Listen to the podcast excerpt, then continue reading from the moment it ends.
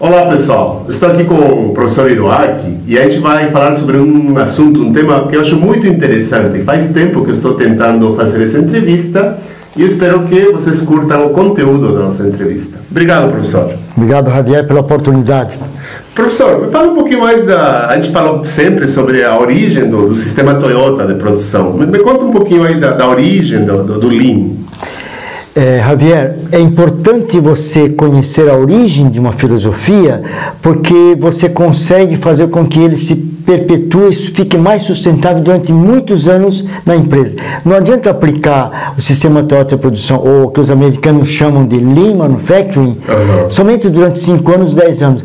Tem que ficar décadas, de, tem que se tornar uma cultura dentro da empresa. E para isso é muito importante saber como é que nasceu tudo isso. E como, como que nasceu? Como, como, como que a, a cultura do Japão impactou nessa, nessa, nessa empresa, né, na Toyota? É, Você sabe que eu sou filho de japoneses, meus pais vieram é, do Japão em 1936 ao Brasil e é, eu- meu pai também tinha uma outra coisa a mais, ele foi monge budista no Japão. Então eu vou explicar depois na parte 1, parte 2, como é que a religião também influenciou nisso aí. É muito importante saber a origem. A origem do sistema atual de produção foi no Japão, que é um país pequeno, formado por três, quatro grandes ilhas, depois centenas de pequenas ilhas. E isso tornou possível eh, o sistema Toyota nascer nesse local, e não num país grande como o Brasil, a Rússia, a China. Isso foi muito importante ter nascido no Japão. Como é que foi? Vou explicar em, em poucas palavras isso aí. O Japão é um pouquinho maior que o estado de São Paulo. A população é 120 milhões de habitantes, mas o- geograficamente, essa primeira característica, é, é muito montanhoso o Japão. Existem poucas áreas que são planas. E por que, que a planície é muito bom? Você sabe que o milho você pode plantar em lugares montanhosos, mas o arroz, que no Japão se chama, quando cozido, chama-se gohan, ele, que é a base, não o trigo, mas a, a base da alimentação do Japão é o arroz. Tanto assim que a palavra refeição também se chama gohan. Gohan também é arroz cozido, também é refeição. E para plantar arroz tem que estar tudo plano. Tem que estar cheio de água. É, Chama-se arroz de brejo. Você tem que ter uns 5 centímetros de água. Você planta as mudas de arroz. E para sobrevivência e para ter um excesso de produção, você não consegue plantar arroz a família sozinha. Tem que convidar os vizinhos. E quando convida os vizinhos, eles vêm. Mas quando o vizinho te convidar, você tem que ir. É uma mútua ajuda. Sim. Então, essa, esse tipo de cooperação foi muito importante, que depois influenciou no sistema atual de produção. Quando uma pessoa é ajudado, se sente na obrigação de ajudar. Isso é muito importante na cultura japonesa. Até porque o Japão teve muito tempo de, de passou por fome, né, devido às Hum. catástrofes, às guerras. É, não só a Alemanha, a Itália, a Rússia, a Polônia, esses países da, da Europa, durante as duas grandes guerras, e o Japão, que também sofreu a Segunda Guerra Mundial, é, o pessoal passava fome, não tinha o que comer. Eu conheci um, não era nem japonês, é um diretor ou gerente francês que falou assim para os brasileiros numa palestra: vocês não sabem o que é fome. Eu, quando era pequenininho, lá na França, invadida pelos nazistas, eu não tinha o que comer. Eu saía à noite com meu amigo no meio da mata pegar cogumelo, raízes, lesma, escargot, tudo que pudesse ser comido. Levava para casa e cozinhava e comia. Por quê? Rato, a gente tinha comido tudo. Então, países que passaram fome têm que evitar uma coisa que, quando eu era pequeno, minha mãe falava motainai. O que é motainai? Motainai é evitar o desperdício ao máximo. Mamãe falava assim: olha, se num prato tiver dois grãodinhos de arroz, você tem que comer aquilo, uhum. porque é, aquilo foi a natureza que te deu, e você tem que respeitar a natureza. Uhum. Eu não podia pisar num grão de arroz, porque se eu pisasse num grão de arroz, mamãe falava, Deus vai te castigar, vai nascer uma ferida no teu pé. Uhum. Então você não pode desperdiçar. Uhum. O Brasil é um país que tem muita riqueza, alimentos muito fáceis. Eu falo brincando, a banana é barato, você não passa, é difícil você passar fome no Brasil, uhum. mas não é por isso que você pode desperdiçar as coisas. Energia elétrica, energia elétrica, quando você vai numa empresa e na, na hora de sair do escritório, se o dono ou o gerente, ou o diretor da empresa não apaga a luz porque a sala vai ficar vazia e deixar a luz acesa numa sala vazia é desperdício. É o que o americano chama de waste e que em japonês se chama mudar. Uhum. Então, a gente tem que evitar desperdício. O sistema atual de produção é definido por muitas pessoas como sendo um sistema, uma filosofia que evita o desperdício de todas, todas as é, maneiras. O sete mais, mais três que eu, eu coloco. Desperdício zero. E com respeito ao ser humano, principalmente ao cliente, com certeza, ao funcionário e tudo mais. Então, a gente tem que evitar o desperdício ao máximo. E a gente ensina empresários a evitar desperdício. Você não imagina, Javier, quando eu vou numa empresa, eu visito o escritório, se o dono não apaga a luz, não sabe o que é desperdício. E vou lá no Gemba. Gemba significa local onde as coisas acontecem. Eu fico vendo.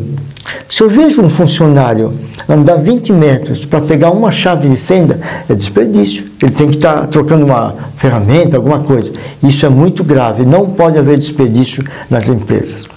Então é interessante que a, a, a cultura apoiou o surgimento de um modelo de produção, é uma cultura anti-desperdício. Sim, anti Quando você tem poucas coisas, você vai ser muito mais cuidadoso. Com certeza. É, para fazer uma refeição, se você tem que alimentar oito pessoas e só tem um, um pouquinho de arroz, você vai, vai, ter muito cuidado de não jogar fora, Isso. porque vai faltar para amanhã. Eu conheço um advogado lá de, da região da ABC que ele não tinha dinheiro, então a família comprava uma garrafa de Guaraná ou de Coca-Cola, dividia em quatro pessoas. Então, mas a gente não precisa passar fome. O, o sistema Toyota é contra o desperdício, a gente não precisa passar fome. Felizmente o Brasil não passou fome. Claro, dependendo da região, tem região que passou fome. Uhum. Mas aqui no Grande São Paulo é difícil você passar fome. Você pode catar latinhas e comprar eh, alimento com 70 latas, você compra um, um lanchezinho. Uhum, uhum. É interessante também o fato que a, a cultura japonesa ela foca muito a harmonia, ela, ela tenta ah. evitar o conflito, né? mesmo numa situação de carência Todo mundo tem que ter harmonia, não pode começar a brigar entre irmãos, por não, exemplo. Né? Não, entre irmãos e entre vizinhos. Uhum. Na, naquela hora que eu falei de plantação de arroz, que um tem que ajudar o outro, uhum. você tem que ter harmonia com o vizinho e na família também. Uhum. E para evitar é, é, brigas, você tem que fazer algo que os japoneses chamam de nemawashi. Eu já ouvi essa palavra, nemawashi. Nemawashi. Ne é raiz, washi significa rodar.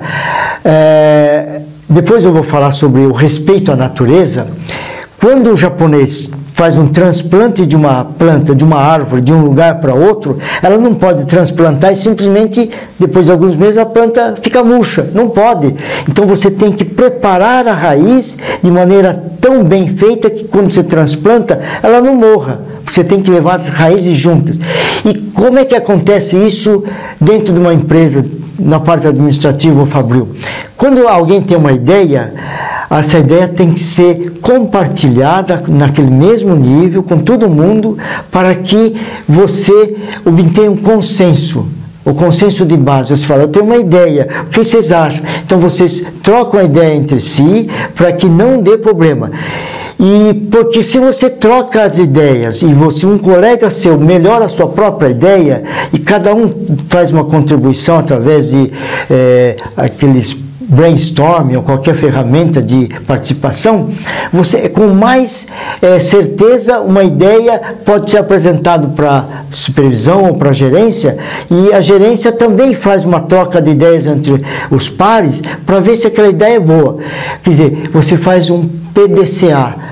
O PDCA que é, a gente é, já viu falar em muitos lugares, uhum. você tem que você tem que demorar mais tempo no planejamento para que na hora que fazer e controlar e ter poucas uh, uh, uh, coisas para corrigir, essa parte do P é muito importante no sistema Toyota Produção, porque você você tem que planejar, trocando ideia com os pares, com os colegas, e só depois ir lá para o presidente.